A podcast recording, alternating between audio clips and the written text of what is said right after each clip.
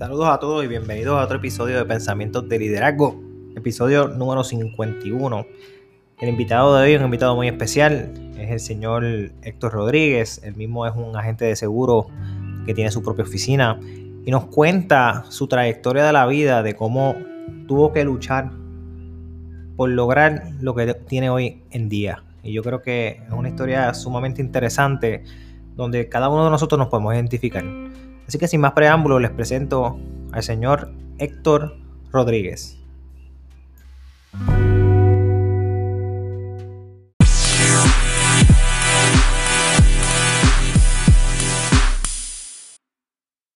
Saludos a todos y bienvenidos a otro episodio de Pensamientos de Liderazgo. En la noche de hoy me encuentro con el señor Héctor Rodríguez. Saludos Héctor, ¿cómo tú estás? Eh, muy bien, gracias este, Arturo, muchas gracias por la invitación. Aquí realmente pues admirando esta gestión que estás haciendo con, estos podcasts, ¿verdad? Y dándonos un, a, a, todos, eh, en este caso a mí y, amistades que conozco y a otras personas que no, conozco en lo personal, pero que he ido eh, escuchando, que están en el día a día y que realmente pues nos dan un foro donde podemos hablar un poco más allá de, lo que hablamos normalmente, ¿verdad? En, reuniones con amistades, donde hay más confraternización en, en, cuestión de relajo, este, más, más relajado, pero esto pues toca unos puntos un poco más serios y, y pues da mucho que pensar en cuanto a, a gestiones que uno está haciendo y hasta cierto punto ver que estamos todos básicamente en un camino similar. A mí me encanta hablar con personas como ustedes, que son personas emprendedoras, pues, líderes en su industria y son seres humanos como todos. Todos somos seres humanos que poseemos las mismas virtudes y las mismas desesperanzas. Eh, pero me gusta ver indagar la mente de cada uno de ustedes para ver cómo ustedes trabajan cada una de ellas. Eh, cómo se motivan, cómo trabajan su liderazgo, cómo trabajan la parte de la meditación, esos puntos en particular, eso me encantan porque cada vez que lo entrevisto a cada uno de ustedes, siempre aprendo algo. Aprendo algo nuevo que lo implemento en mi vida. Y yo creo que entrevistar a personas como ustedes que le añaden valor a uno es esencial. Y nada más por eso seguiré haciendo el podcast hasta que alguien me diga que no tenga más nadie con quien entrevistar y pues entonces retomaré a hablar solo como antes hacía. yo, creo, yo, yo creo que cuando llegues a ese punto, la realidad es que lo que tienes que hacer es dar una segunda vuelta y, y volveremos a, retomar situaciones diferentes dentro de la vida de cada uno, honestamente. Definitivo, definitivo. Ya yo he entrevistado a, a, varias personas más de una vez y siempre son temas diferentes y bien, bien, bien buenos. Eso es correcto. ¿no? Y, y viendo desde el punto de vista de lo que mencionas, este, la realidad es que eh, todos aprendemos de, todos. Este, es, algo que la, la, humanidad debería buscar más atención en eso y, entenderlo más allá, este, donde valorar a tu semejante, viendo desde el punto de vista de que todos tenemos que aprender algo importante de cada uno de nosotros eh, es crucial este porque no lamentablemente hoy en día pues vivimos a, veces unas situaciones o se nos presenta de una manera donde el éxito está en ciertos individuos verdad este donde, existe opulencia. Pero no necesariamente el hecho de que eh, esa persona no tenga la opulencia, eh, no significa que no sea exitoso. Y, menos cierto el hecho de que no tenga nada que aportar o que podamos aprender de esa de esas personas. Este, porque la realidad es que todos tenemos un conocimiento en, en algo que, que de una manera u otra pues ayuda al todo este, en, la vida cotidiana del ser humano. Y eso es pues lo que logra, a fin de cuentas, pues eh, lo que llamamos vida, o sea, el, hecho de, existir y, y, seguir en el camino que vamos en, la vida, ¿verdad? Este, en mi opinión, pues el, aprender de cada uno es, sumamente importante. Haciendo hincapié, y, valorarlo. Haciendo hincapié en lo que acabas de decir de que aprendemos de cada uno, yo lo miro de esta manera. Muchas veces nosotros tenemos, en mi, te voy a dar mi ejemplo, nuestros padres, que nos dicen eh, y nos recomiendan muchas cosas. Y uno, pues sí, sí, es papi y mami que me dicen eso, está bien, tienes razón, pero no lo tomo tanto a pecho. Pero cuando lo escucho de un colega o cuando lo escucho de otra persona de una manera diferente, se me pega. Eh, me motivo y sigo hacia adelante y corrijo, corrijo mi vida. Y entonces eso me pasó con la entrevista que estuve haciendo con, con, Luis Pablo, donde él habla de, su conexión con Dios. Eso a mí me tocó un montón, porque en ese momento dado de mi vida yo había como que tenido un. Siempre creo en Dios y siempre tenía esa conexión, pero me había alejado un poquito de él. Y cuando él habla eso, él me toca, pero de bueno, de una manera impresionante y, y, vuelvo y retomo otra vez lo que estaba haciendo con Dios y vuelvo otra vez y le agradezco y vuelvo en ese proceso. Y lo mismo es lo que hacemos con este podcast, estas conversaciones donde un poquito de nosotros es mucho para alguien.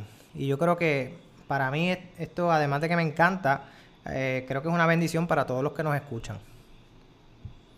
Sí, es que, ciertamente, Arturo, la realidad es que dar gracias, ¿verdad? Dentro de lo que es la, la, creencia de cada persona en, en, ese respeto, pero pero hay, hay una, una verdad dentro de lo, de lo que opino, ¿verdad? En, espiritualidad que tenemos los seres humanos, donde eh, eh, hay una energía la cual pues nos mueve este algunos pues eh, verdad nosotros le llamamos Dios otros pues pondrán otros nombres, pero siempre siempre hay una un, guía dentro de esa espiritualidad que, existe. Y, y, basado en esa en, lo que es eso, ¿verdad? El, agradecimiento, el hecho de, poder contar y, hablar en, su momento o, lo que llamamos orar y, y, eh, y pues en momentos que se pasan difíciles este, solicitar la, ayuda divina. Este, eso realmente llega un momento que se, se cumplen o te contestan este, y de alguna manera pues demuestra la existencia de, algo más allá que, la ciencia pues no, no puede explicar porque no lo puede teorizar dentro de, lo que es el conocimiento científico, pero, pero está ahí, ahí y, no porque no, no lo podamos teorizar significa que no existe. Este, y, muy cierto es, este, mucho de mi camino en, cuanto a lo que soy hoy en día, un agente de seguro, este, tener mi oficina, eh, siempre voy de la mano con, con Dios este, y, solicitando eh, en puntos de en momentos dados este, la, la ayuda divina este, de que me oriente, de que si es bueno para mí, este, pues que me presente las alternativas. Y, y sí, este, lo aprendemos de, de todos, porque a la hora de la verdad a veces nos descarrilamos pensando que somos, eh, no, diría superiores, pero que lo podemos todo. Y, y y en este caso la, la realidad es que lo podemos todos gracias a, que hay una creación y que hay otros seres humanos que nos ayudan a poder cumplir esa, esas metas que, nos trazamos. este yo, yo, yo soy bien fiel creyente de que en, estos días pensándolo de esa manera este, en meditación donde en, en una de las horas de lo que te enseñan en la espiritualidad que dice que Dios está en todas partes yo, yo pienso que, más allá de la naturaleza, eh, la realidad es que Dios está en cada uno de nosotros como ser humano este, y, está dividido en todos nosotros y por eso es que en, la gracia y en el, en el dar y ayudar al prójimo, pues a la larga rebota, porque esa, esa persona pues tú le estás dando eh, un, bien y, y es, dentro de ti mismo, es Dios actuando y dando lo mejor de ti hacia esa otra persona y viceversa. Este, y siempre vas a encontrar esa persona que te, te valore, que tú valores, eh, que es lo importante. muchas veces no nos sentamos a, analizarlo, a, pensarlo, a meditarlo, y, el día con día pues hace que, lamentablemente lo pasemos desapercibido, pero hay que, recogerlo con, más, eh, ¿cómo te diría? Este, más, más ocasiones. O sea, eh, hacerse, hacerse eh, de pensamiento de que, mira, yo estoy logrando lo que estoy logrando, pero es gracias a lo que están alrededor mío. Este, porque sin ellos, pues la realidad es que ninguno lograríamos nada. Correcto. Y ser agradecido. Yo, sí, sí, eso, eso es lo más importante. El agradecimiento, este, más, en el área de, de meditación, uno, uno tiene que ir a, a saber que, que uno no lo es todo, que puedes hacer todo, pero, pero sabiendo que hay, está esa limitación de que eso lo hace gracias a que hay otra, otras circunstancias alrededor, otros otros seres humanos, y hay que darle gracias este, en ese aspecto. Es, lo, lo que te diría.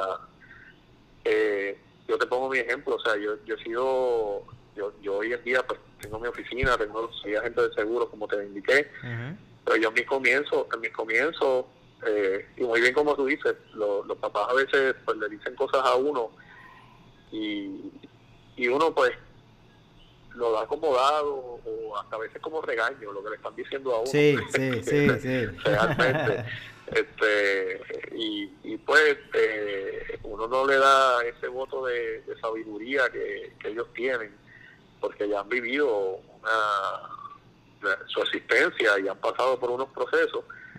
Y aunque no conozcan del todo la tecnología que va creciendo cada día, y, cuando me refiero a tecnología en, ciertas cosas que van en avance, eh, la realidad es que siguen siendo sabios en, en lo que es el la cuestión de, de tratarle al ser humano, este, de cómo, de cómo dirigirse en los valores, este, y eso pues es importante. Yo, yo en mi casa, ciertamente, mira, yo, yo crecí en un lugar donde mi papá, pues, lamentablemente por su situación de, con su padre, pues no llegó hasta noveno grado, o sea, este, de noveno grado él no se crió con sus papás, con unos tíos, se ponían a trabajar en una tienda este, de pequeño. Y, y mi mamá, pues, este, se terminó graduando de un grado de secretarial y tuvo muchos años en gobierno. Este, mi papá, pues, ahora fue un, trabajó en un laundry, fue planchador, este, toda su vida. Este, y gracias a, lo que ellos dos hicieron, a nosotros no nos faltó nada este, todo, todo el tiempo estaban, estaban ahí, este, presentes. Sí, pues por una falta de orientación, diría yo, pues yo fui de las personas que mi papá me decía, tienes que trabajar duro, este, mira a ver lo que vas a hacer. Este, cuando llegó al final de, de mi escuela superior, eh, en mi casa, pues así mismo me dijo mi papá, me dice, no hay dinero, mira a ver lo que tú vas a hacer para el estudio este, tú tienes que buscar la manera de trabajar y echar para adelante. Y, y, ciertamente, pues siempre eso me, ha retumbado, porque yo digo, caramba, fíjate, si hubiese sido mejor orientado en ese caso mi papá, pues hubiese sabido que parte de los estudios son bien, los, estudios son bien importantes. Pero, pues lamentablemente, ¿cómo se lo puede decir a una persona que pues eh, lo sacaron de la escuela al, noveno grado para que se dedicara a trabajar? este, pues yo lo que me dediqué fue a trabajar. Este, aprendí desde pequeño que en mi casa no a mí no me daban dinero y yo salía a buscármela donde fuera. Este, a sobrevivir. Que, realmente todo empezó por la disposición. O sea, yo era dispuesto. A mí me decían, mira, ¿tú crees que tú puedas lavar este carrito? Este, yo te lavo, yo te pago 10 dólares. Y yo, pues dale, porque yo decía, yo no tengo 10 dólares. Si yo quiero 10 dólares en mi bolsillo, pues yo tengo que lavar ese carro. y, y así empecé, así empecé, este, y, y yo digo que la disposición fue bien, eh, eh, es una de las herramientas más grandes que un ser humano puede tener, porque eso te abre camino sin darte cuenta a, muchas a muchas puertas que están en, vaya la redundancia, en ese camino.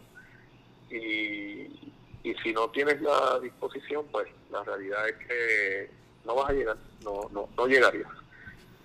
Este, y en ese sentido, pues me, me fui logrando en varios trabajos, este, obviamente como todo, pues cambiando de trabajo este, por, por circunstancias, hasta, hasta que en un momento dado, eh, como hablamos ahora mismo de, de la presencia de Dios, me siento en en un área donde trabajaba, que tenía un buen trabajo. Y yo no sé si todo el mundo lo hemos hecho, pero la, yo, yo pienso que la mayoría hemos siempre en forma de súplica decimos si me pegara en la, en la lotería. Sí, sí, yo creo que el 100% este, de las personas lo hacen. Yo, creo que cada uno decimos compramos un boleto y Dios mío que me pegue en la lotería. Pero esa vez me, me recuerdo bien clarito cuando me senté y dije, Dios mío, yo siempre te pido que me pegue en la lotería y, realmente somos muchos.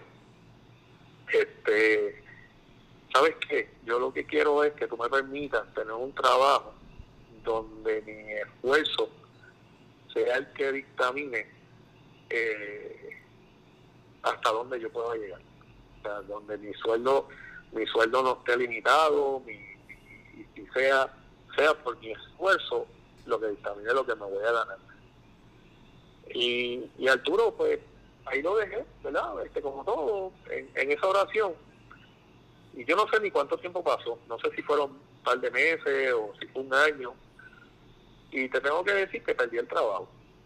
Y cuando lo perdí, me di eh, lamentándome, este, diciendo qué voy a hacer yo ahora, porque había logrado una, una una forma de, de, trabajo, o sea, un sueldo, una, una eh, un prestigio, por decirlo así, ¿verdad? Este, y unas posiciones más bien, no prestigio, pues, posiciones y, y realmente se me iba a hacer bien difícil volver nuevamente a tratar de recuperar eso. Y nada, este, empecé a trabajar en, diferentes trabajos como hasta de guardia de seguridad para poder llenar el compromiso que había de pago de, de diferentes eh, eh, eh, compromisos y deuda. ¿sí? Y, y en ese sentido, pues volvemos a lo mismo, ahí pues disposición. Eh, no me importaba que había sido gerente en, una, en un sitio y pues lo que pude conseguir fue de guardia de seguridad, pues vamos a trabajar de guardia de seguridad, eso me ayuda a pagar, pues no hay problema. Yo sé que no, en mi mente yo decía, eso no es para siempre. Yo, yo entiendo que el, el trabajo honra, pero yo no me visualizaba este, como un guardia de seguridad para toda mi vida, porque siempre he tenido eh, la, la, gestión de querer ser más allá, ¿verdad? Eh, sin menospreciar, porque el hecho de que hay gente que se siente feliz, porque yo tenía compañeros que les encantaba el, tipo de trabajo. Y yo dije, pues, veremos a ver. Y poco a poco se fueron dando unas circunstancias hasta que consigo un trabajo de, de agente de seguro y luego de ese trabajo, eh, unos meses, consigo este otro. Pero ¿cómo conseguiste, cómo llegaste a los seguros? De, de guardia de pues seguridad, ¿cómo, cómo ocurrió esa conexión? Porque para ser agente de seguro tienes que coger un examen. Pues sí, lo, lo que sucede es que está esta compañía que ya no está, ¿verdad? En Puerto Rico, que se llamaba West American Life. Ok. Y se, se conocía más bien como GA Life. Este, y esa, esa compañía era de seguros de vida ellos ofrecían un entrenamiento el cual eh, te daba la oportunidad de sacar la licencia mientras eh, pasaba el, comisionado de seguros te da tres meses básicamente de una licencia provisional para tu poder operar. Y en esos tres meses pues, te da una fecha y tú vas y sacas el examen. ¿qué sucede? yo yo eh, encuentro, no recuerdo bien si fue a través de, un periódico, este, algún anuncio, yo llego pues a, la entrevista de trabajo y, y me ofrecían el hecho de una buena ganancia porque ya era una ruta establecida. En este caso, ese, ese tipo de seguro de vida era cobrando el, el seguro a los que se le vendían. Eso se conoce como una ruta de débito. Eh, este, cobrándole el seguro a los que se deben, a los que lo deben, ¿verdad? Mensualmente. y, y, adicional a eso, pues tienes que vender el seguro nuevo. Eso, eso se conoce como ruta de débito y pues te da una ganancia porque ya, ya es una cartera. Tú estás adquiriendo una cartera de, de clientes ya. Súper. Pues yo lo vi bueno. Este, empecé y, y me voy con esta persona que me va mostrando la ruta. Te, te digo, la realidad, Arturo, me, me dio eso, eso prácticamente dos días que llevo, o semana, perdón, llevo una semana visitando clientes. Yo no soy muy bueno para las direcciones. Okay. Muchachos, y para ese momento no existía nada de GPS. Cierto. Como no existe ahora. Pues la persona me decía, mira, aquí tú doblas, y, y era en un Macao, yo no conocía de pueblo de Macao, Yabucoa, o sea, me llevaba por las áreas, campo, y me decía, mira, aquí vive fulano de tal. Y entonces nos bajábamos, me mostraba de momento, mira, aquí vive fulano, este no viene tal día, viene tal día. Y así fue toda la semana. Y, ella se tenía que ir, o sea, ella me estaba mostrando la, su ruta porque ella eh, había renunciado. Y yo apenas en una semana yo decía, Dios mío, yo no, yo no sé nada, o sea, ni la mitad de esto. Con, con la situación de que esa próxima semana empezaban los adiestramientos para el examen pues sabrás que, empezando, el, me acuerdo como una anécdota, el lunes que empezaban los adiestramientos, yo yo soy persona de casi no, no enfermarme. Este, gracias, gracias a Dios, ¿verdad? Este, pero esa vez me dio una monga domingo que el lunes me tumbó. O sea, lo que nunca a mí me da un catarro de esa manera, esa, esa vez me tumbó. Y, y al tumbarme, pues no pude asistir eh, al, al, adiestramiento, que era una semana completa. Al otro día, pues prácticamente sin poder, pero ya un poco mejorado, o sea, pues me dirijo hacia, la, hacia las clases de adiestramiento que eran en el área metropolitana. Y cuando me ven, me preguntan y yo les digo, mira, es que yo no pude venir ayer. Y le explico la situación. Y me mandan otra vez por Macao. Y, y me dicen, no, necesita, ve a la oficina este porque no te podemos aceptar porque ya hemos dado la mitad del adiestramiento. Claro. Y yo digo, eh, la verdad es que yo yo pensé, caramba, es una semana de adiestramiento y ya, y ya viste la mitad, o sea, no, no entiendo, pero pues nada. Me dirigí a, la oficina de Macao y la persona que me, me atiende me dice, pues, ¿qué pasó? Y le explico la situación. Eh, de hecho, cuando lo fui a saludar, me, me, me fue a saludar, le digo, mira, no, no te saludo porque tengo, o sea, estoy con una monga, o sea, entonces lo que tengo, pero la realidad es que es fuerte. Y pues para evitarle el contagio, pues prefiero que no, no saludarte. La cosa es que la persona pues me dice, pero llamaste. Y, pues esas son situaciones que te ponen en la vida donde tú dices, caramba, hay unas responsabilidades que uno tiene y por pasarlas por alto, pues realmente pues pierdes a veces las oportunidades. Y tengo que decirle, no, mira, no, no llamé, porque también en parte no sabía ni, ni siquiera a dónde llamar. No, no sabía, yo no sabía, como yo me tenía que presentar en los adiestramientos, la realidad es que no, no, entendí que después no tengo a nadie de quien llamar de allá, pues nada, yo llego mañana, como yo pueda.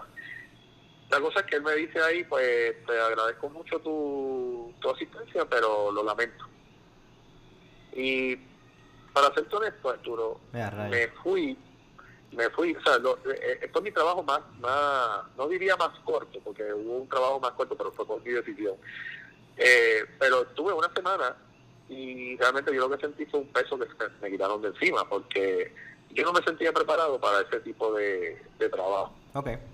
Eh, eventualmente, pues, estando en mi hogar, pues tengo un vecino que, que tenía un vecino en ese momento que sabía de mi situación, le explicó la situación y sale a relucir que Mafre tenía un grupo que estaba adquiriendo este, para trabajar propiedad y contingencia, eh, donde los entrenaban, le daban un adelanto de, comisión y ese adelanto iba en acorde a que tuvieras una meta mensuales y, cumplieras con ella. Claro. Y bueno, seguí insistiendo, insistiendo con, con la persona que me ayudó, me, llevó con la, la persona de, de entrevista y esa persona pues terminó aceptándome en la, en la entrevista. De ahí pues tuve, obviamente pues empecé a trabajar, pero le, ya, ya faltando, yo te diría dos semanas, eh, me puse a, a pensar sobre el asunto de pasar el examen, que era la prioridad. Y yo prácticamente leía un poco, pero no, yo, yo no soy muy de, de de estudio, o sea, a mí me da un poquito de trabajo el tratar de concentrarme en algo por mucho tiempo. Eh, y en este caso, pues el libro era bastante grueso. La cosa es que esa última semana, pues hablando conmigo, pues, eh, esos momentos que uno tiene de meditación con uno mismo, pues digo, este es tu futuro. Si no es esto, ¿qué tú vas a hacer? y, y ahí pues como que me di el cantazo este, y dije, no, esto no, no puede ser relajo, esto yo tengo que, o sea, mi familia y mi vida pues, dependen de esto. Nada, empecé a estudiar, este, tomé esa semana, aparecía un loco en mi casa, yo solo, hablando alto y repitiendo preguntas a todo que da, este, y contestaciones, y con la gracia de Dios, pues cuando fui al examen lo pasé. Este, y obviamente pues fue eso que hice en, en esa última semana y de ahí empezó mi carrera. O sea, este, mi, carrera empezó, estaba con ese grupo que ellos le llamaban Grupo Afecto. Eh, ellos pagaban, como quien dice, no era un sueldo, pero era un adelanto, porque en propiedad y contingencia, pues, a diferencia de, de seguros de vida, pues, eh, seguros de vida te pagaba bastante comisión adelante, pero las renovaciones son más bajas. En el caso de propiedad y contingencia, pues la, la comisión es baja, pero lo que se trata es de que tú hagas un volumen de cartera de clientes. Claro. Y, y como entran las renovaciones, pues se juntan los, los negocios nuevos con, la, con las renovaciones y así sucesivamente año tras año, pero eso te coge tiempo. Sí, sí. Y me vi en situaciones donde tuve que trabajar eh, como agente de seguro y a la misma vez se guardia de seguridad de noche en, en, en una farmacéutica. Eh, me acuerdo que estuve en un momento dado, entraba a las 8 de la noche hasta las 4 de la mañana, dormía y ya a las 9 de la mañana me estaba levantando para asistir a, tratar de vender seguro. Y todo era fine desde el martes en adelante, porque yo pedí trabajar los fines de semana de guardia para que me dieran los fines, para que me dieran el fijo de por la noche y prácticamente yo salía domingo por la mañana y yo no volvía hasta el martes en la noche. Okay. Pero cuando yo volvía el martes en la noche, el miércoles pues yo me levantaba bastante fresquecito, el jueves también, ya el viernes yo estaba explotado al turno. Me imagino. Ya el viernes de verdad llegaban las 9 de la mañana y yo seguía dándole el reloj hasta que daban a lo mejor los 10 y media o 11 de la mañana. Salía a trabajar, a tratar de hacer algo, pero pues, prácticamente tenía que volver a las 4 para descansar un rato, para las 8 al trabajo de, guardia de seguridad. Pero eso me, me ayudó, o sea, tenía la, la voluntad de querer ser un agente de seguro, de querer tener esa carrera, este, y eventualmente pues pude dejarlo de, lo de guardia y sostenerme totalmente de la, de la parte de, de seguro, porque hubo oportunidad también en la compañía de seguro eh, de Mafre, en este caso, pues que me, que me ofreció una oficina a cambio de pues una cantidad en las comisiones este, compartidas este, y lo vi bien lo vi bien porque era una manera de poder apalancarme este, en ese momento hasta el 2013 en el 2013 hubo un cambio radical en la mentalidad de la compañía porque ellos ellos en todo momento el que tenía una oficina o era agente de seguros de Mafre, no se podía ir de la compañía. Si te ibas, pues perdías tu cartera, porque era la cartera de ellos, no la tuya. Okay. Y para los efectos, pues no podías trabajar ni siquiera hasta un año después en, en seguros. Wow. Claro, podías trabajar un año en cualquier otra compañía, pero ellos no te aceptaban hasta un año después. Ok, Este, ok. Si no podías tirarles negocios a ellos. Correcto, y siempre y cuando fuera eh, fuera ético, ¿verdad? Porque si intentabas llevarte los casos a través de otras compañías, pues sabes que después del año tampoco te iban a permitir entrar. O sea, este, eran, eh, eh, eran- en ese caso eran bastante fuertes con esa eh, regla. Pero en el 2003 hubo un cambio, hubo un cambio de mentalidad, de, de residencia, este, y, y empezaron a ver unos, unos comentarios de pasillo y llegó al punto que pensábamos que la compañía estaba mal financieramente pero no era así era que, que la persona que estaba pues no entendía que el proyecto de las oficinas no era tan tan espectacular como se lo habían vendido.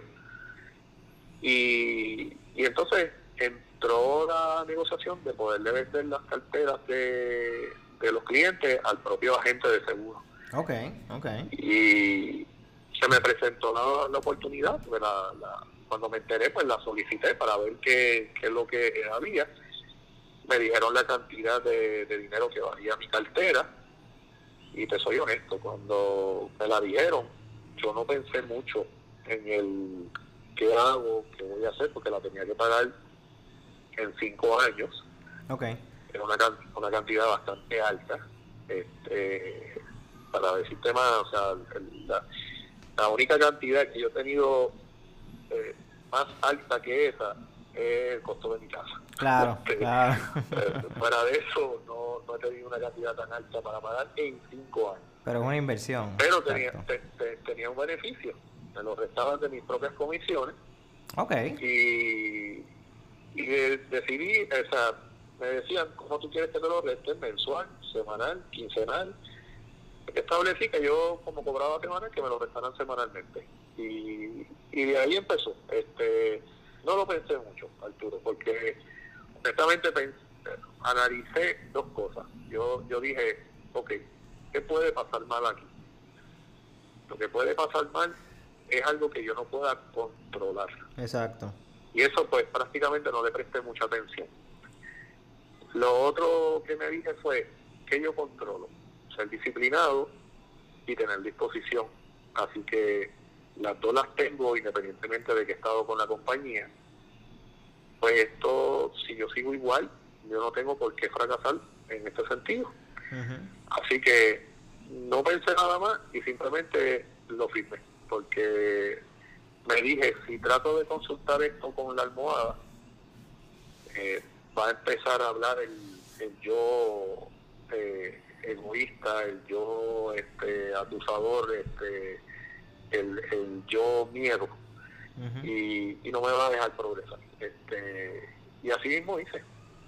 Este, lo firmé y, y para adelante. O sea, este. Te tomaste un riesgo. Es más, Te tomaste un riesgo Sí, y, sí, y este- si no lo hubieses hecho, te hubieses arrepentido después, probablemente. correcto, correcto. De hecho, hubo compañeros que no lo hicieron. Y hoy en día, pues, no, no están tan bien como quisieran estar, ¿verdad? Este, y sé que, pues, cierta, ciertas situaciones fue por ese miedo de que, que voy a hacer estando yo solo, porque pues, eh, a- hasta cierta manera pues pensaban pues dentro de la compañía me vienen los clientes pero estando fuera cómo hago para conseguirlo Exacto, tienes que buscarlo. eh, claro la, la, la realidad es que lamentablemente pues yo lo que pensé fue yo tengo que aprovechar esta, este abrir de pluma de la compañía porque me voy de la mejor manera o sea con las puertas abiertas con la compañía que puedo seguir con ellos No, y que tienes una no. cartera en particular. Es cuestión de buscar Claro. nuevos negocios, pero ya tú tienes una cartera, lo que tienes que hacer es crecerla, seguir creciéndola. Claro, claro, porque eh, eh, era comprarla. O sea, Exacto, no es que te das con las manos vacías. Claro, y entonces yo yo entendía, había compañeros que me decían, ah, pero es que esa cartera es mía, ¿cómo yo voy a comprar mi propia cartera? Y yo le digo, mira, tú firmaste un contrato, o sea, si venimos a ver, la cartera es de ellos, o sea, dentro de, de la regla de juego, Claro. la cartera es de ellos. Ellos te dieron el entrenamiento, ellos te dieron todo. ¿sí? Claro, claro. Y entonces uno, uno se tiene que poner en estos casos en los zapatos de, la, de, la, de las demás personas cuando se van a tomar decisiones. Porque, ¿qué yo haría si yo estuviera en la misma posición? Pues claro, yo voy a proteger mi negocio ante, ante otro, un empleado. Eh, eh, pues ese caso era el que tenían ellos. Claro, cuando abrieron la pluma, pues yo dije, aquí es el momento, porque siempre es lo que yo he querido, ser independiente, pero eh, no podía porque eh, habían, habían deudas, habían otras cosas que me, me llevaban a, a, buscar la manera de tener un ingreso más seguro sin, sin perjudicar lo que ya ¿verdad? yo había obtenido, mi casa, la familia, las deudas. Este, pues ese apalancamiento pues me, ayudó y ah, en ese momento pues dije, aquí es que... Aprovechaste, te, convertiste en, ahí te convertiste en un emprendedor. Correcto. En tu propio jefe. Donde todo va a depender en las decisiones que tú tomas. Digo, obviamente hay situaciones del ambiente, de los suplidores, de todo lo que pueda acapararte, pero tú te puedes adaptar. Y en, en, en fines cuentas, nadie te debe, o sea, tú no le debes a nadie, tú eres tu propio jefe. Y yo creo no hay mejor, si, ¿verdad? Todos, no, todos podemos ser emprendedores, porque desde, desde pequeños siempre estamos negociando y siempre estamos buscando la manera de vender algo, porque todo es una venta. Pero el sentido de, de ser tu propio dueño, de tú, ¿verdad? Dictaminar eh, tu propio destino, es, es, espectacular, porque si tú no eres emprendedor, entonces tú vas a trabajar para los sueños de otro emprendedor. Mira, cierta, ciertamente Arturo, yo, yo soy de las personas que considero eh, todo, todo, ¿verdad? Este, este, esta frase se la robo a, a alguien, o la pido prestada a alguien, este, que es que todo ser humano, o sea, existe grandeza en él.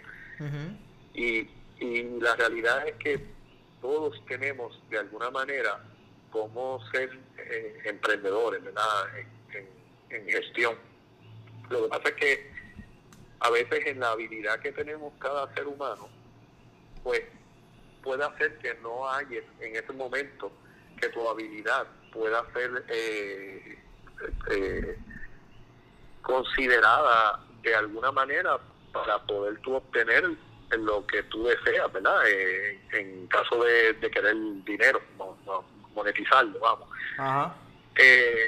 pero sí no deja de ser que te dé felicidad esa habilidad que tú tienes, porque como te sale tan natural lo que haces, pues realmente en muchas, eh, aunque no lo hagas para monetizar, a la larga lo vas lo, lo, lo haces porque es parte de ti este, y, te da felicidad.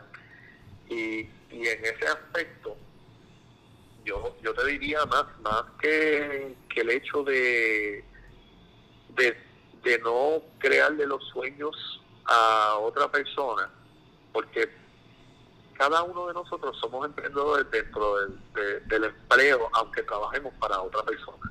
Correcto. Eh, y tenemos esa capacidad. Por, qué lo digo? Porque a la, a la larga, si todos fuéramos, eh, mirando desde el punto de vista de, líderes y todos creáramos un negocio, eh, pues tendríamos que crearlo de, de forma tal que entonces cada uno nos tendríamos que comprar a los diferentes negocios para sí, o, un one o hacer un one man operation y eso no, no funciona claro claro. Y entonces entonces qué pasa el, el este, este emprender eh, eh, emprendarismo verdad sería que se diría empresarismo. Eh, exactamente. Es el hecho de que hasta estando dentro del, del patrono de un patrón la persona lo puede ser. Este, ¿Por qué? Porque tú puedes ser la persona que hace la diferencia en la empresa bajo la disposición, bajo la disciplina eh, y, la felicidad que te trae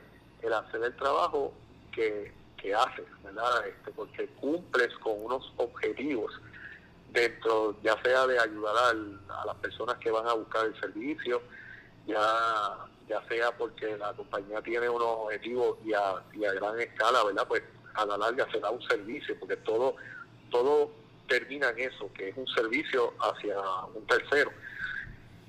Eh, pero el, el, el que trabajes para el patrono no significa que es menos, o sea, eh, eh, que no has logrado tu, meta. Lo que pasa es que lo que lo miro es que en la medida que tú eres el disciplinado, el que eres el, el, que eres dispuesto, a la larga te abre ese campo de visión de esas personas que están interesados en personas como tú y posiblemente te consiga alternativas de, trabajo y áreas de, empleo mucho mejores hasta de las que tú estás. Eh, y, simplemente porque a lo mejor a ti no te interesa abrir un negocio porque no tienes esa idea o no tienes este el, el, la, no decir la habilidad pero el, el pelo de, talento, de, vista de que eso te da tranquilidad o felicidad. Simplemente pero sí te abre puertas el, el dentro del mismo empleo. Y eso lamentablemente yo veo mucho hoy que se falla se falla en, en que el empleado pues se, se enoja este pues, porque piensa que está trabajando para otro y, y ese otro pues no no agradece. Eh, podría ser pero es que el agradecimiento debe venir de nosotros mismos adentro. O sea el, el hecho de cumplir con, con ese objetivo, eh, no, no sería, no debería ser necesario el que tú sientas que si la, si la otra parte te cumple o tú le cumples o te, o te, o te dice, este, mira, buen trabajo. La realidad es que a todos nos agrada. Claro. Pero a veces, ese, a veces esa palmada no viene de tu patrono, a veces viene de la persona que menos te lo espera cuando haces eh, un buen trabajo.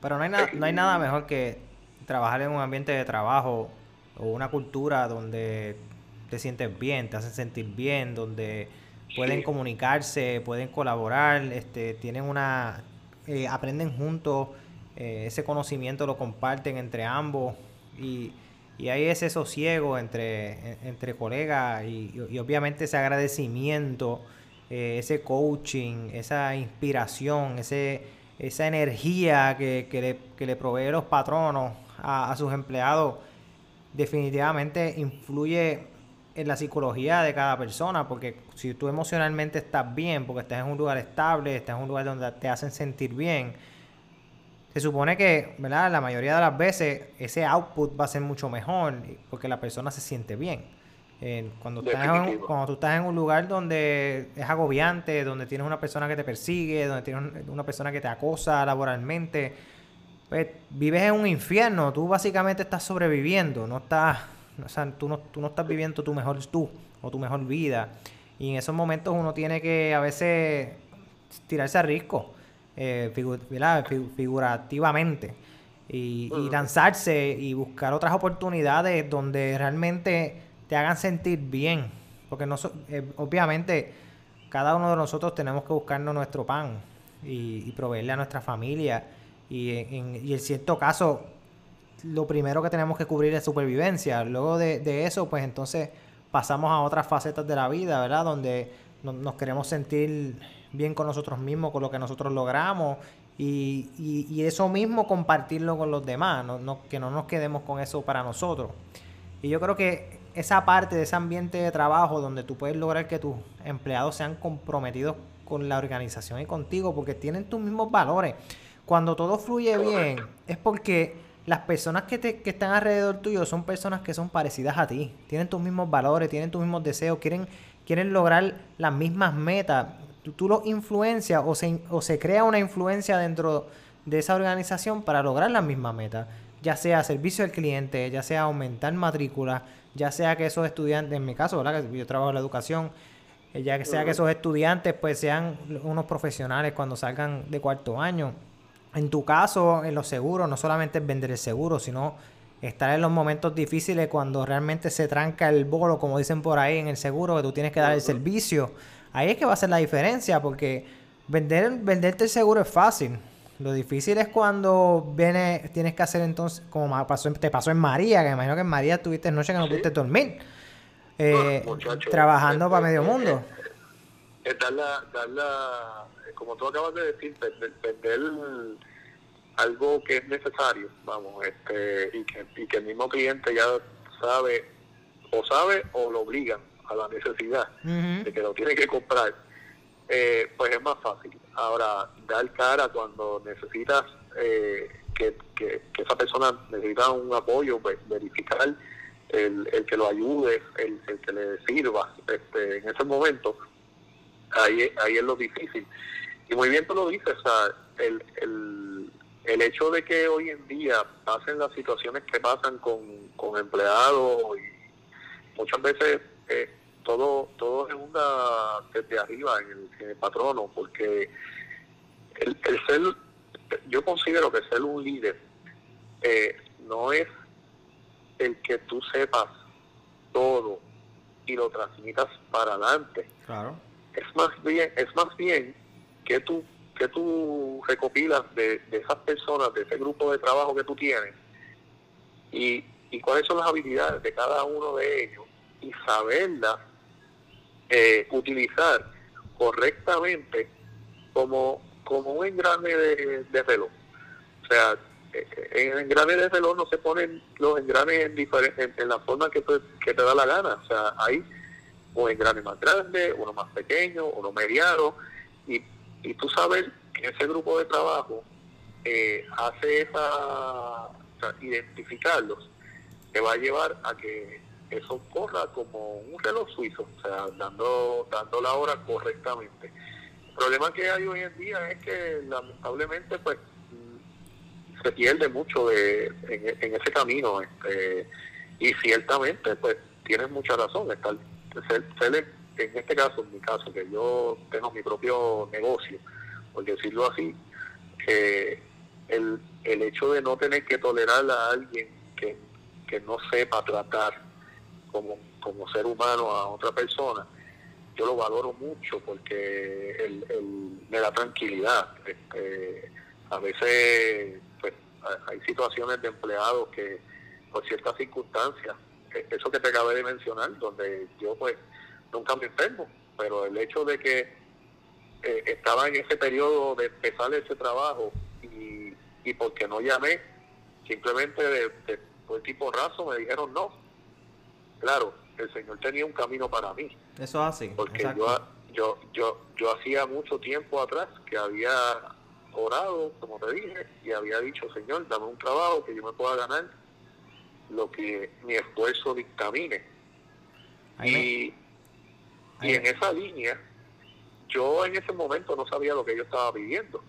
Claro. Si, si, a mí me, si a mí me hubiesen dicho, Arturo, mira, te tengo un trabajo, eh, vas a, eh, agente de seguro, vas a vender seguros de carro, de casa, renuncia a tu trabajo. ¿Sabes qué yo hubiese dicho? Tú estás loco. Yo no voy a renunciar a mi trabajo. Yo soy gerente aquí, tengo carro, me lo pagan, este, tengo un buen sueldo. No, no, no, no. ¿Para qué yo voy a renunciar? ¿Para, para, a ver, para ganarme qué? En comisiones este, no tengo un sueldo fijo. No, no, no, fíjate de eso. Pero sabes que yo pedí algo y, y lamentablemente, ¿verdad? Y, afortunadamente a la misma vez, uno no puede ver hacia futuro lo que uno hace hoy. Pero cuando va, cuando estás en el futuro y ves, o, perdóname, cuando estás en el presente y ves hacia atrás, esa, eh, eh, acomodar las líneas esas líneas que van hacia cada uno de los caminos de lo que tú fuiste haciendo y tú dices, wow, yo pedí esto y se me dio. Eh, sea, yo no, como, como todos pedimos la lotería, pero eso era más difícil para complacer. Pues yo pedí un trabajo que me diera la oportunidad de que mi esfuerzo fuera el que dictaminara. Y, eh, y Dios dijo, no te preocupes, lo tuyo va a estar yo no lo sabía. Perdí el trabajo. Yo mismo oré diciendo, Dios mío, yo te pedí esto y perdí el trabajo, mírame aquí. Nada, ahora cuando miro para atrás digo, wow, tú moviste las fichas de una manera para darme lo que yo te pedí, que por mis propias, si, si me lo hubiesen preguntado, yo hubiese dicho que no. Pero había que tener unas circunstancias en el camino para que al final de cuentas pues lograr la, meta. Eh, como, tú dices, la circunstancia y la disponibilidad. El, eh, ser una persona disciplinada, ser una persona responsable, donde buscas eh, ser, ser productivo. Eso es bien importante porque a veces nosotros soñamos y tenemos ideas de grandiosas o de, de querer ser eh, el mejor vendedor del mundo o, o de querer ser grande, de tener mucho dinero y tener opulencia, pero no hacemos nada, no nos movemos para hacerlo. O sea, no- hay una inercia brutal. Pero una vez tienes ese movimiento, como te ocurrió, que tuviste que tener dos trabajos en un momento dado y luego se te da la oportunidad en Mafre, que si tuvieses quedado en el otro trabajo que te, que, que te votaron en primer- esa primera semana, no hubieses tenido la oportunidad de trabajar en Mafre. Y entonces que te ofrecen esa oportunidad que cuando muchas personas a veces no saben interpretar las oportunidades y no se quieren zumbar a riesgo. Y entonces, obviamente, yo- todo riesgo tiene, tiene su beneficio como también tiene su, su pérdida. Y tú asumiste Claro. ese riesgo. Tú dijiste, no, no, vamos, vamos para allá, vamos para adelante. Eh, Es, es- es que ciertamente el, el- el- hoy en día yo veo eso mucho, el, el, el hecho de que a veces tú le preguntas a una persona que, que está desempleada, mira, pero ¿qué pasó? Mira, yo era tal posición en tal sitio este, y no consigo trabajo porque están buscando el, el mismo tipo de trabajo. exacto. Pero entonces cuando tú le presentas la oportunidad y le dices, mira, pero en tal sitio están buscando para esto, no, no, no, pero es que eso, eso a mí no me gusta. Este, y, y yo nunca visualicé el trabajo como algo que me gustara o no me gustara. Yo siempre visualicé el trabajo como algo que me podía solucionar unas situaciones, eh, ¿verdad? Ya sea de tener dinero para poder eh, tener mis gastos, porque en momentos dados pues yo no tenía gastos más allá de, de- de los, los gustos, porque vivía en casa de mis padres Ajá. pero eh, hubo momentos donde, ¿verdad? Ya cuando tenía mi casa y estaba casado, pues tenía deudas, pues entonces satisface pagar mis deudas, pues no hay problema. Si, si yo empezaba el trabajo, si el trabajo realmente a mí no me agradaba o me hacía, eh, eh, yo, yo mi pensamiento era si me hace infeliz, pues realmente pues no me voy a quedar ahí este y voy a buscar otras alternativas pero nunca me di a esta tarea. A mí, a mí me cuesta mucho oír personas ¿verdad? que me dicen que están desempleadas y que llevan un año o dos años. Yo digo, wow, ¿cómo pueden? Este, la realidad es que hay otro tipo de trabajo y, a- y, el, y el moverse a otro tipo de trabajo, a lo mejor lo que no te das cuenta es que te estás privando de que salgan esas habilidades que tú tienes, que ni siquiera tú te has dado cuenta. Claro. Este, y, y en ese sentido, pues, la disposición es bien importante. Y, y realmente yo creo que en el, en el empresarismo, el emprenderismo, es parte crucial. El uno ser dispuesto. Este, no importa, ¿verdad? Es siempre intentar. El, el hecho de que no, no sea para bien. Yo, yo te acabo de mencionar que, que en un momento dado yo, yo te dije que había un trabajo que había perdido mucho más rápido eh, que, el, que el de esa semana Sí. en DA Life.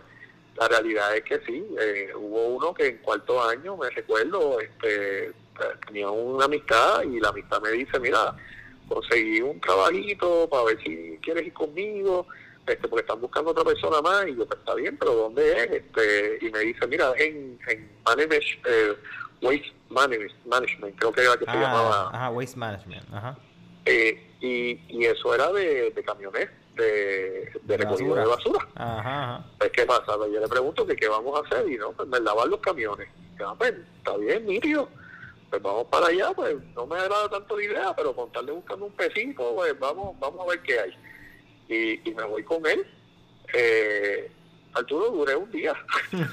Esa peste, me imagino.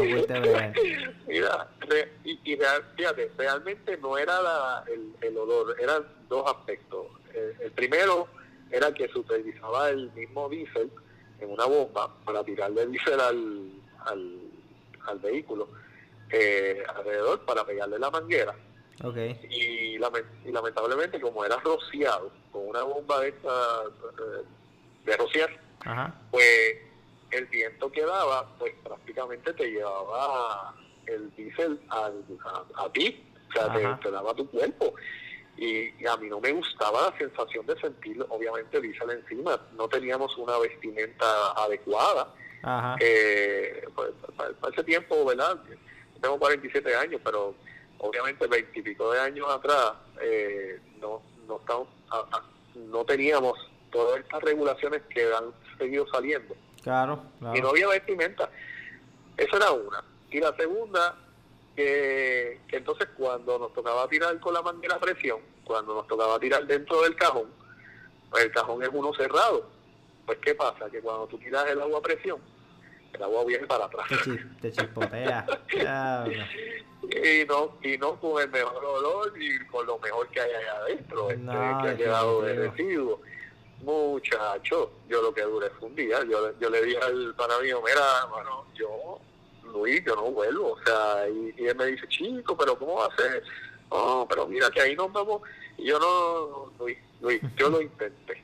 Pero la realidad es que eh, yo trabajo en lo que sea, pero hasta Menos hoy eso. me di cuenta que lo que sea no es no es cualquier cosa. o sea, y, y eso es cualquier cosa. O sea, no, no, en eso no voy. La, la verdad es que él dos días después terminó yéndose. Sí, no, es que no está fácil. Este, terminamos trabajando después, eh, muchos, unos añitos después, nada gracias, continuamos en un trabajito los dos, en, otro sitio. Pero nos reíamos de esa, de esa ocasión porque él me dice, mira, la verdad es que yo te insistía, pero, pero la verdad es que yo yo me fui a los dos días porque yo y, pienso ahora, no sé ni cómo lo, lo hicimos, o sea, y después eh, intentamos, claro, es lo importante, es lo importante. Este, no se dio, pues no, no es lo que es para mí. Yo no voy a hacer aquí a nadie infeliz dentro de este trabajo, porque el, que está no feliz soy yo, así que ellos encontrarán alguna persona, yo tengo que seguir mi camino. Este, y hoy en día pues pasa mucho eso, muchas las personas pues tienen infelicidad en el trabajo por X o Y. Eh, la cosa es que lamentablemente yo diría que no sé si es porque vivimos una una, una vida donde se le está tratando de enseñar a, a la juventud que se le compensa antes del esfuerzo Sí, la, la gratificación instantánea de ahora. Sí, sí, porque tú sabes lo que pasa, que de, la tecnología tipo internet para acá, sí. Eh, básicamente todo es más dado. Dado, ¿por qué? Porque yo cuando tenía que hacer un trabajo de la escuela, yo recuerdo que me tenía que meter en una biblioteca, pasar horas buscando libros y resumiendo documentos. Eh, y aquí llegó un punto donde la juventud llegó al punto donde se metía a internet y ni siquiera hacía un resumen, se metían a lo que se llama Wikipedia y te daban un copy paste y dale para adelante. este, Que hasta los mismos profesores se tuvieron que poner eh, fuertes con eso y decir, no, no, espérate, que este trabajo no es tuyo, este trabajo tú lo estás. Este, sí, eso es copyright, muchachos, eso es realizado por ley. Pero, pero hemos llegado a ese punto donde no hay un esfuerzo grande. Y claro, claro, es, una parte que la, juventud tenemos que aprender de ellos en esa área, que, volvemos a donde todos nos tenemos, todos tenemos que aprender algo de los demás, que realmente nosotros establecemos que tenemos que tener esfuerzo. De acuerdo. hay que tenerlo, pero, pero la realidad es que si hay un camino que te lo haga más fácil, ¿por qué no cogerlo? O sea, esa, esa parte sí es, es, importante. Lo que pasa es que no podemos tergiversar que pues el esfuerzo no puede ser dado y hay que tener la gratificación antes. O sea, y el empleado pues a veces piensa, tengo que ser apreciado, tienen que pagarme más porque yo puedo dar más. Pero no lo voy a dar si no me pagan exacto, Ah, exacto. Caramba, pero eso, está eso, bueno. eso, no puede ser, eso no puede ser así, porque como yo, porque entonces si, si tú eres así y los demás son así, ¿cómo yo diferencio del grupo el que realmente me puede dar más? Claro, no hay manera. De acuerdo. Porque entonces los tendría que gratificar a todos a ver quién realmente me, no, no, no creo que sea el, punto. Y tú sabes que uno llevando un negocio, eh, tú que tienes la educación, yo con la oficina de seguro este, y todos los que hemos básicamente participado acá del podcast, eh, aquí no hay gratificación, aquí, aquí hay gratificación en el servicio que tú le puedes dar a ese cliente que lo atiende, a ese paciente, este, a ese patrono, ¿verdad? Donde, donde uno está y uno sabe que eh, apreciado. ¿Por qué? Porque o el patrono te lo deja saber porque has abierto puertas donde otros sí lo ha sabido apreciar. No hay mayor gratificación eh, que un buen trabajo hecho. O sea, que tú hayas trabajado el día y te, hayas, que te sientas satisfecho de que hiciste un trabajo honrado y bien hecho y que le hayas añadido valor a alguien. Eso es algo gano. Eso es que te ganaste algo, punto súper super importante. Y, y es algo que, que la meditación, yo te digo algo, eh, el, meditar es necesario para todas las personas, todas, todas, todas, todas, todas. ¿Por qué? ¿Por qué? Porque ese tiempo que tú puedes pasar solo haciéndote preguntas, eh, te ayuda a analizarte como persona y a poderte conocer este ahí ahí dentro de esto de, la motivación y el liderazgo y el emprenderismo eh, está también el, el hecho de sacar un tiempo para tú poder lograr conocerte. Y, y ese conocimiento es darte cuenta de qué cosas haces incorrectamente por por no sentarte en un momento a analizar, eh, analizarte, autoanalizarte. Eh, yo, yo, mira, a veces nos concentramos tanto en, en el apuntar el, el dedo para acusar y, y se nos olvida por ese hecho de no, de no sentarnos y, y meditar que, cuando apuntamos, cuando, creadas cuando apuntamos el dedo a alguien, hay tres dedos para atrás, apuntándote a ti. correcto. Y, y, y es que en, muchas de las ocasiones el inicio de, de, la situación o el problema es uno mismo. Eso porque el, el, que te puso en ese camino eh, fuiste tú. Y, y en ese sentido... Sí, tú tomaste las decisiones donde tú estás ahora y te tienes que bregar con las consecuencias de lo bueno y lo malo que hayas hecho. Eso es así. Eso, eso correcto, es así. Correcto. Y, y, la meditación te ayuda mucho, este Arturo.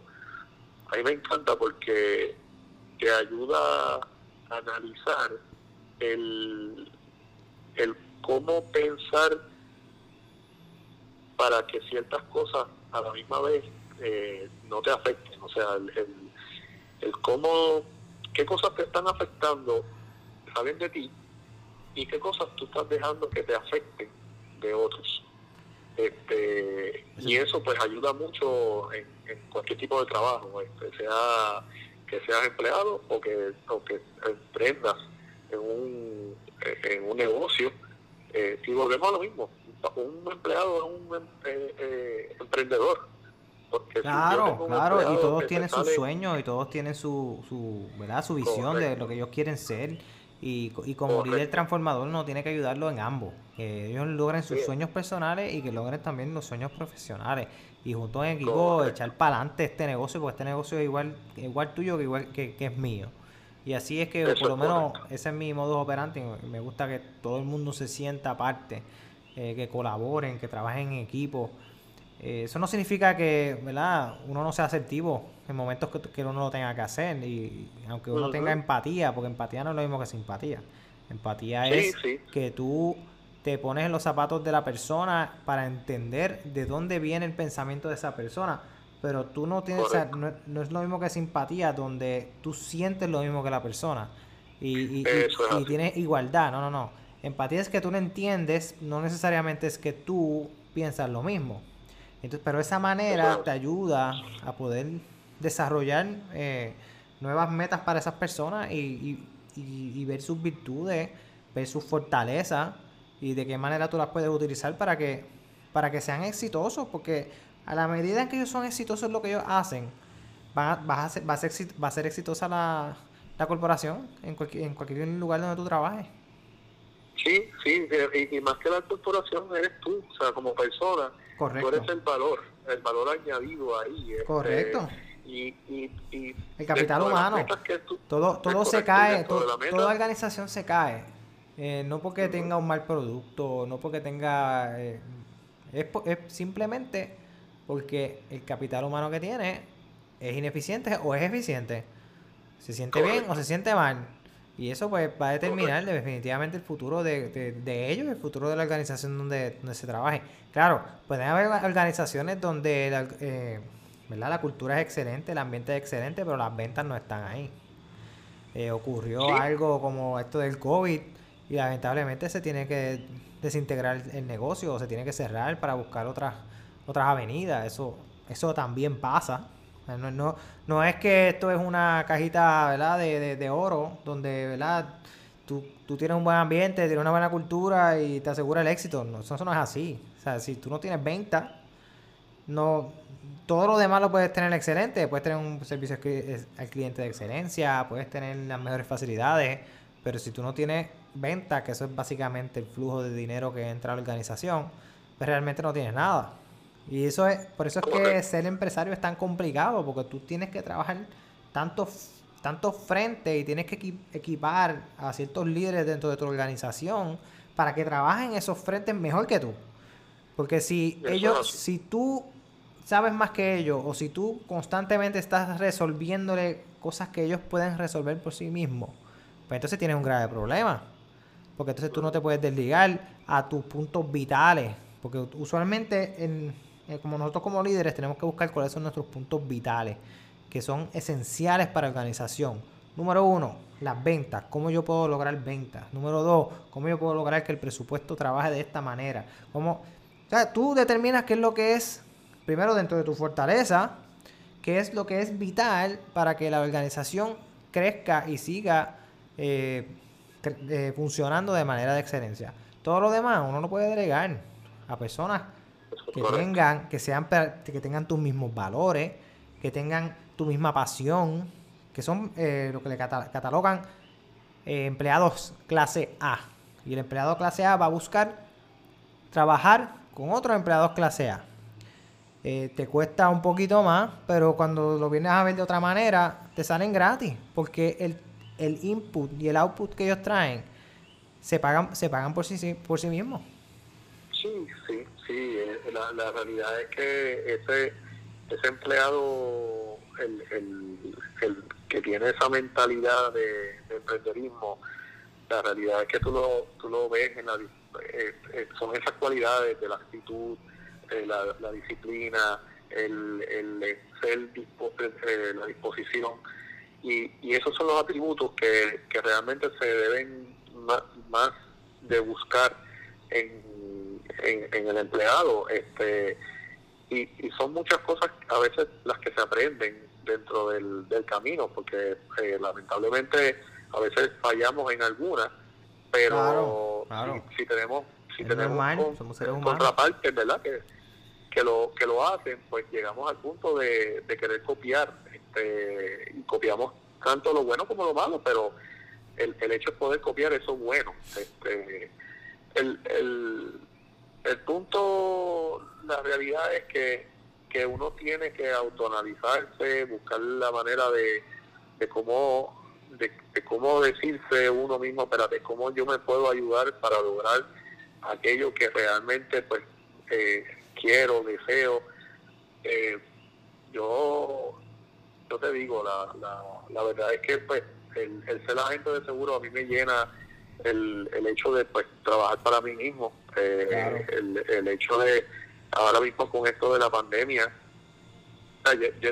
hemos tenido nuestros cantazos, porque la realidad es que después que vino el huracán María, con el proceso de la, de la situación de las reclamaciones, no fue nada sencillo. Este, el, el, de hecho, cuando empezó, cuando empezó, que uno se asoma a la isla, uno dice, ok, ¿y ahora qué hacemos? Porque a quién le vamos a vender? Eh, ahora mismo nadie está pensando en comprar nada de seguro.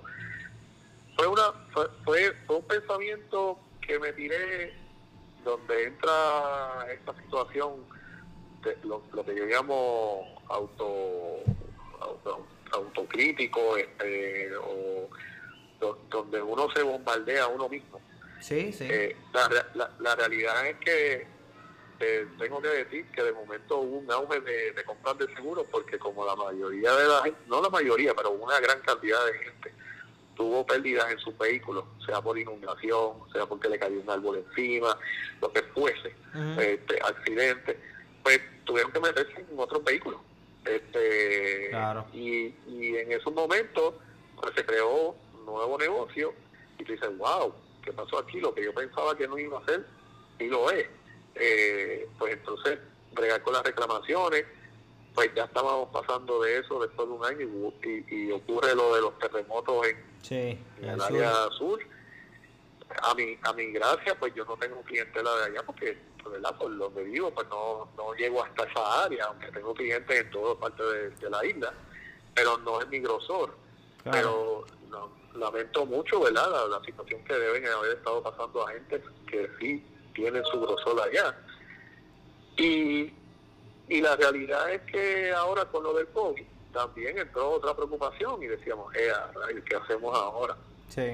Este, pero dentro de todo, cuando a veces me, me falta esa preocupación, ese miedo, la incertidumbre, pues elevo la plegaria y, digo, bueno, Señor, tú tienes el camino, así que yo lo que necesito es ganar el dinero, así que pues ponme, ponme en las manos lo que necesito.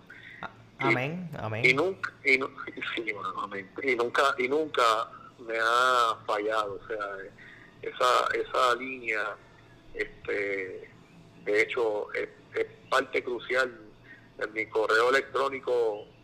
Yo, yo tengo tres, tres pensamientos de, diferentes personas, es más cuatro pensamientos, perdóname. Y, y te digo, o sea, van, dirigidas en, todo lo que uno puede hacer, pero uno de ellos encierra todo lo que, establecen los demás. Este, yo, tengo uno de los pensamientos que dice de W. Clemenson, dice, todo lo que la mente puede concebir se puede lograr. Eh, tengo un Albert Einstein que dice, la imaginación lo es todo, es el avance de lo siguiente que la traerá la vida.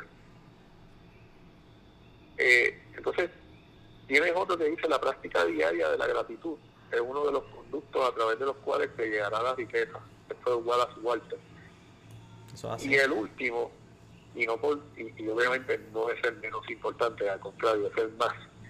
Dice, porque de cierto os digo que si tuvieres fe como un grano de mostaza, diréis a este monte, pásate de aquí a allá y se pasará, y nada se os hará imposible. Eso tú sabes, en, en ese punto, yo, yo encierro con esos cuatro pensamientos lo que la mente puede y el ser humano puede lograr. O sea, Jesús dice, nada se os hará imposible. Eh, ¿sabes? La, la, limitación la tenemos nosotros, este, Arturo. Nosotros podemos lograr todo lo que nos proponemos.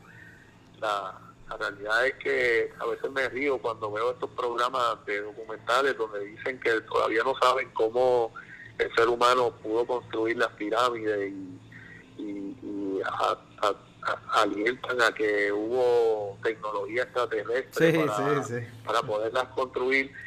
Y tú sabes que eh, es que es que somos, en, ese momento lo que pienso es, pobre de nosotros que pensamos que somos tan incapaces de poder lograr lo que nos, lo que nos eh, eh, eh, pensamos, o sea, lo, lo, que nos proponemos.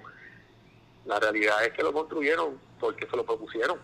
Definitivo. Y buscaron las maneras y arrastraron los bloques y no sabemos cómo. Claro, no sabemos cómo, ¿sabes por qué? Porque lo perdimos en el, en el camino perdimos esa enseñanza, pero pero pero lo lograron, lo lograron y están ahí, este, es evidencia de lo que podemos hacer. Eh, ¿Cómo lo hicieron? Ah, pues, podrán haber teorías. El problema es que mientras seguimos entretenidos, no lo vamos a, a poder saber. Ahora, el, el que no se entretiene y el que indaga, se pregunta, este, se cuestiona, tiene curiosidad, ese eh, logra eh, metas, este, no sé, te, digo, hay, hay tantas cosas que me este, encantan de, de, la motivación y del liderazgo. Dentro de lo que tú estás diciendo, de que, ¿qué tú, qué tú prefieres?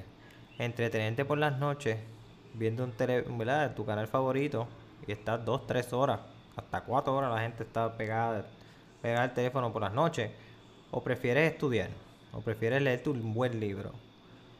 Tú tienes que decidir, porque una, una de ellas te va a llevar, te va a llevar a mejor conocimiento y el conocimiento es poder, si lo aplicas, para seguir creciendo en tu carrera, sea la que tú tengas, y en tu vida, o prefieres ver los éxitos de otros, que son los jugadores de baloncesto en un juego, o, ¿verdad? los actores que se ganan mucho dinero de lo que tú estás viendo a razón de ti, o prefieres invertir en ti. O sea, ¿cuál es tu, cuál es tu ratio de entretenimiento y eh, estudio?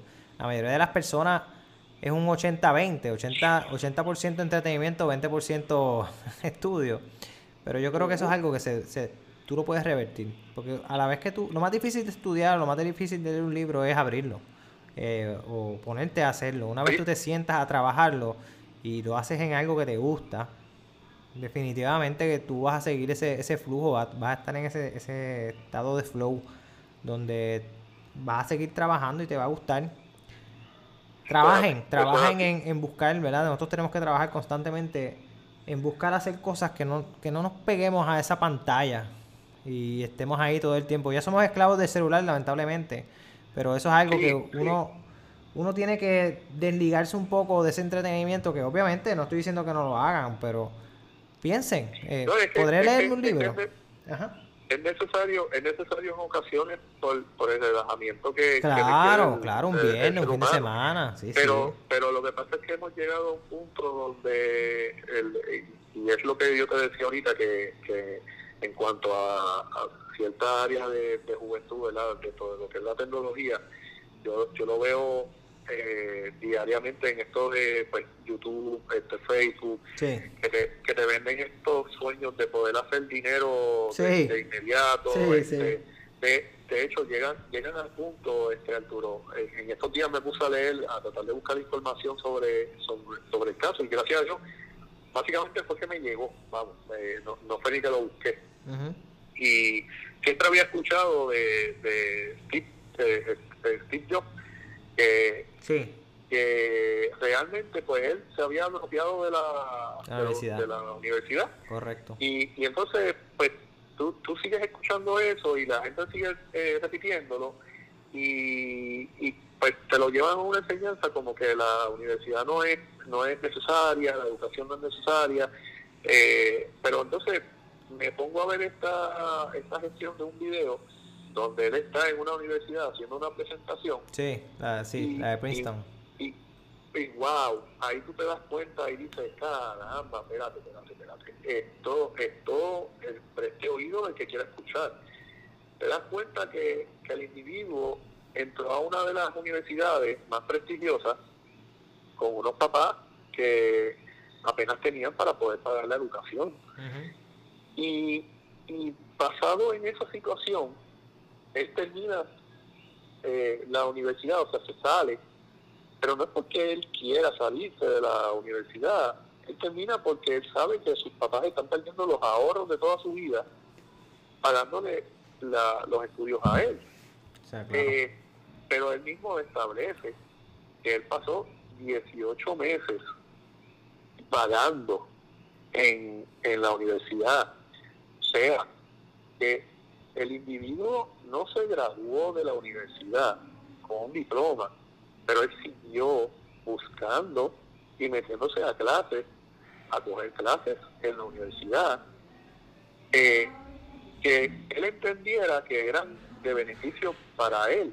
Y aunque no entendiera en ese momento, pero si le gustaba, pues entraba. De hecho, establece ese punto donde entró a una clase de caligrafía porque veía las, letras que estaban en toda la universidad y le encantaba y entró en eso, coge el curso, eh, aprende, y no es hasta, no me acuerdo cuántos años luego, ¿verdad? Que, que él, cuando están trabajando con el ordenador, con, con lo que es la computadora, sí, eh, gracias a ese conocimiento, eh, él establece la, las letras, o sea, eh, esta forma de letras que iba a tener la computadora. Correcto. Y, y, él dice, mira, en aquel momento yo no podía tirar una línea a futuro para decir, yo voy a utilizar esto para esto.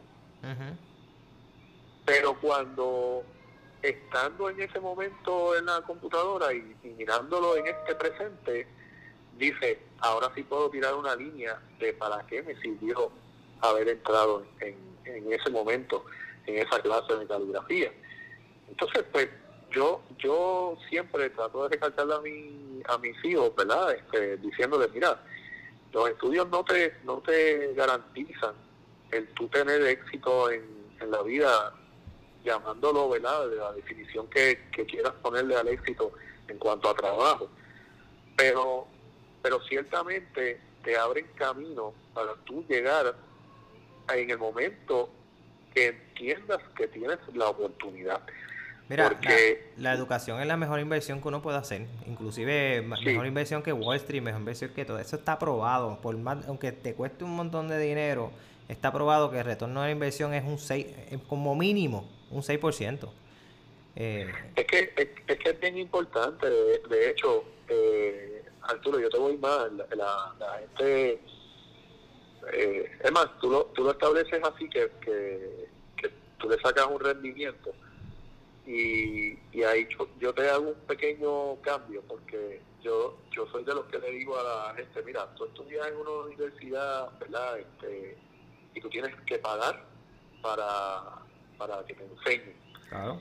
Eh, y, es básicamente dirigido al conocimiento que tú quieres eh, tener. Eh, ¿Qué pasa? a lo mejor la persona me dice, no, es que yo no pago nada porque yo recibo una beca. Este, ah, pero espérate, tú no pagas nada, pero alguien está pagando por ese por, por, esa educación que tú estás teniendo. El que salga de tu bolsillo o no salga de tu bolsillo, pues eso, eso es, otra cosa. Pero entonces le digo, pero tú sabes que el trabajo donde tú estás, en la disposición que tú tengas para aprender todo lo que te den, es el sitio ideal porque es el sitio que te paga por tu aprender. Eso es así. Y, y entonces es, es, ahí donde en el punto que digo, pues mira, que, ahí es donde hay que tener disposición. En, en el, y, obviamente tú tienes mucha razón, el estudio es bien importante. De hecho, cuando yo escuché ese mensaje de Steve Jobs, yo digo, fíjate, qué lamentable que ciertas personas, pues dentro de lo que es el, eh, la, cuestión del marketing, le lleven a los jóvenes que el estudiar pues no es tan necesario porque mira, mírate esta persona, yo hizo Apple y mira dónde puso esta, esta compañía millonaria. Pero no es una realidad. O sea, él, él, no, él no habrá tenido el diploma, pero él siguió aprendiendo. O sea, él siguió buscando eh, el, el aprendizaje. Y como tú acabas de decir, llegar a la casa, ver televisión y no hacer nada más, eh, la, realidad es que tenemos que buscar más, más formas de leer, de, escuchar a la gente. Este, yo te hablaba del, de la cuestión esta de, la meditación, el, que, es el mindfulness, tú sabes. y, y hay un señor ahora mismo, él, es un neurocirujano, se llama Mario Alonso Puig. Y de verdad que se lo recomiendo, se lo recomiendo a todo el mundo porque es una persona que te habla desde la ciencia, por, por ser neurocirujano, cómo, cómo trabaja el cerebro ante lo que es la ciencia, pero a la misma vez ante lo que es la espiritualidad y, y el punto de, de tu tener control sobre ciertas situaciones que te rodean, eh, conociéndote eh, cada vez más a ti mismo porque muchas veces no logramos nuestras metas, pero es por miedos, este, por, por miedo y por ideas mal infundadas que tenemos desde el crecimiento. desde, que nacemos. Venimos con ideas, eh, a lo mejor no, nuestros padres nos dijeron algo que no, que, no debe ser, este eh, te dicen, eh, uno, uno crece en una, en una área humilde, ¿verdad? Este, y, te dicen tener, los, los ricos pues son malos, son personas que no tienen corazón, y pues, pues, ya tú vienes con una idea preconcebida de que tener dinero pues es ser malo. Y, entonces tú mismo te bombardeas aunque no te des cuenta. Eh, y, eso no te deja progresar en tu área de trabajo, porque porque cuando te dan las oportunidades las rechazas o, ni siquiera permites que te las den, porque lo que quieres es evitar eh, el tener dinero, pero sin embargo te hace falta yo creo que, yo creo que muchas de las cosas que frenan a las personas en, lo, en, las áreas de trabajo es, es, su propia inseguridad. Cuando tú eres inseguro, tú no quieres compartir. Cuando tú eres inseguro, tú hablas más de las personas que están a tu alrededor y es por tu propia inseguridad. Eh, las personas seguras no, no, no les interesa. Lo que les interesa a la persona segura es que todo el mundo esté bien, ayudarte. Obviamente ellos van a dar lo mejor de sí. Y de esa manera ellos siguen creciendo la persona que es insegura siempre se va a quedar en el mismo lugar y se pregunta constantemente por qué está en el mismo lugar. Pero es por eso, es por su propia inseguridad, de que está pendiente de lo que hacen los demás, siempre se siente víctima, siempre se siente preconcebido de que se merecen ciertas cosas que realmente no se las merecen porque no han luchado por ellas. Es, es, una, ¿verdad? es una combinación de todo. Estamos hablando de pensamientos sistemáticos, donde todo ocurre en el mismo momento, ese, ese tipo de caos que ocurre en la vida diaria de, uno, de cada uno de nosotros. Pero nosotros tenemos que decidir hacia dónde vamos a, caminar. Si vamos a caminar el, camino eh, difícil pero necesario, o si vamos a decidir hacer un camino fácil pero que no me va a llevar a nada, porque me voy a quedar en el mismo lugar, no me voy a salir de mi zona de confort. Eh, ese, no voy a tener ese drive de decir, mira, estaba hablando con, con Rigoberto, en, el doctor Santos, que hice la entrevista con él ayer, eh, los pinchos, esa, tú sabes, la, cuesta de los pinchos. El pensamiento mío para subir esa cuesta es, una vez llegas a esa parte final, ¿verdad? Que es bien, bien, bien empinada y rocosa, y ya tú estás cansado, tienes el heart rate ya sobre los 185, casi para 190. Tú dices, la única manera que yo subo esta cuesta es diciendo que, mira, yo me voy a morir, yo estoy dispuesto a morir para lograr esto. Y eso se aplica a, toda, a todo en, la vida. Es, tú estás dispuesto a morir por eso que tú estás buscando. En sentido figurado, claro está. Pero yo creo que esa mentalidad es la que nos debemos llevar constantemente. tenemos ese drive, y eso es algo que yo busco constantemente, ese, drive de, de, romper las barreras, de, de, irse por encima de lo preestablecido para lograr cosas mejores. Es algo bien interesante, el cual pues, me gusta siempre mucho buscar y tiene, y tiene que ver mucho con, con la montaña rusa de, de, nuestras vidas, la montaña rusa del empresarismo. Van a haber momentos donde estás subiendo y te sientes súper bien y van a haber momentos donde son las bajadas tenebrosas. Pero eso es parte de la vida, eso va a ocurrirle a un empresario como también le va a ocurrir a cualquier empleado.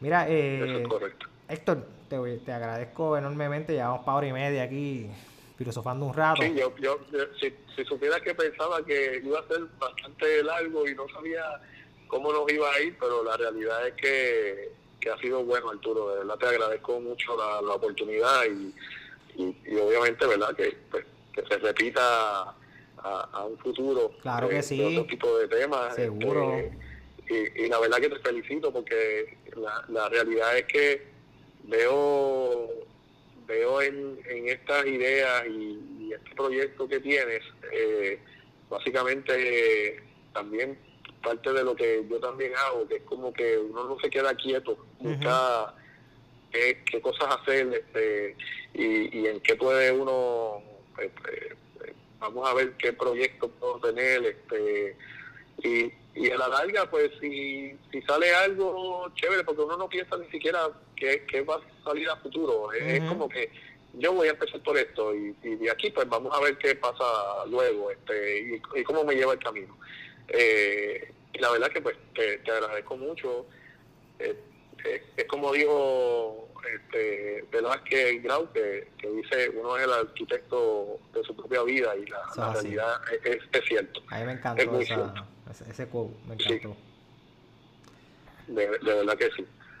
Y, y ya tú sabes, este, nosotros nos vemos pronto porque tenemos que volvernos a ver en los pinchos. Seguro, claro que sí, hay que coordinar el día más temprano. Eso es así, eso es así. Este, y te agradezco mucho la, la, oportunidad. Realmente es, bueno tener estas conversaciones y, y salir de esta de lo cotidiano que a veces es mucha queja. Sí, donde realmente pues no, no debemos quejarnos, sino vamos a, a valorizar aquello que, que, que, está, que estamos haciendo bien, que, que está saliendo bien y, gratificarnos este, en, esa parte, porque eso pues nos ayuda y nos recarga. Claro que sí, definitivo, esto recarga a cada uno de nosotros. Estoy totalmente de acuerdo contigo. Y por último, quiero agradecerte por habernos contado tu, tu historia. Eh, estoy seguro que hay muchas personas que se pueden sentir identificadas y que pueden aprender sobre eso de no quitarse, de seguir hacia adelante y ver la, grandeza de las oportunidades que nos, que, ¿verdad? que nos, que nos presenta, ya sea si tú eres una persona que crees en Dios o no crees en Dios, pero en mi caso pues sí, yo creo en Dios. Y digo, mira, eso fue que Dios tiene tu camino y lo tiene ahí. Lo que pasa que muchas veces tienes que, tienes que buscarlo. No es que te quedes en tu casa esperando a que Él te resuelva, sino que tienes que buscarlo. Y en, tu caso se ve, se ve clarito de que tú lo fuiste buscando constantemente, no sabías. Muchas veces no sabemos lo que nos va a pasar en nuestras vidas. Nunca veces sabemos, ¿verdad? Eh, ese negocio que nosotros queremos hacer. Lo importante es empezarlo. Eh, el Señor va a ponerte personas en tu vida que te van a ayudar a crearlo. Y yo siempre creo mucho en eso. Que vas y, y por último, ¿verdad? Quiero terminar con, con lo que también comenté en el pasado podcast que hice con Río Alberto que uno tiene que seleccionar las personas con las cuales uno es influenciada por. Eh, esas cinco personas, esos, esos amigos, esos familiares que, están alrededor tuyo, son personas que piensan positivamente y te ayudan constantemente, o son personas que solamente piensan en ellos y te quieren para otras cosas. Eso es algo que, que uno tiene que pensar constantemente y buscar personas que, que, que, le añadan valor a uno y que obviamente uno le añada valor a ellos, porque eso, eso influye grandemente en tu estado de ánimo y influye grandemente en tu futuro, porque el futuro tú lo creas con las acciones que haces ahora, no lo, no lo vas a crear en el futuro. Tu futuro es incierto, pero se hace más cierto cada vez que tú haces algo productivo para poder lograrlo. Así que Héctor, te agradezco grandemente y próximamente nos estaremos viendo los pinchos y haremos otro podcast eventualmente. Seguro que sí. Un abrazo y de verdad que muchas gracias por la oportunidad. Claro que sí. Nos veremos. Bye.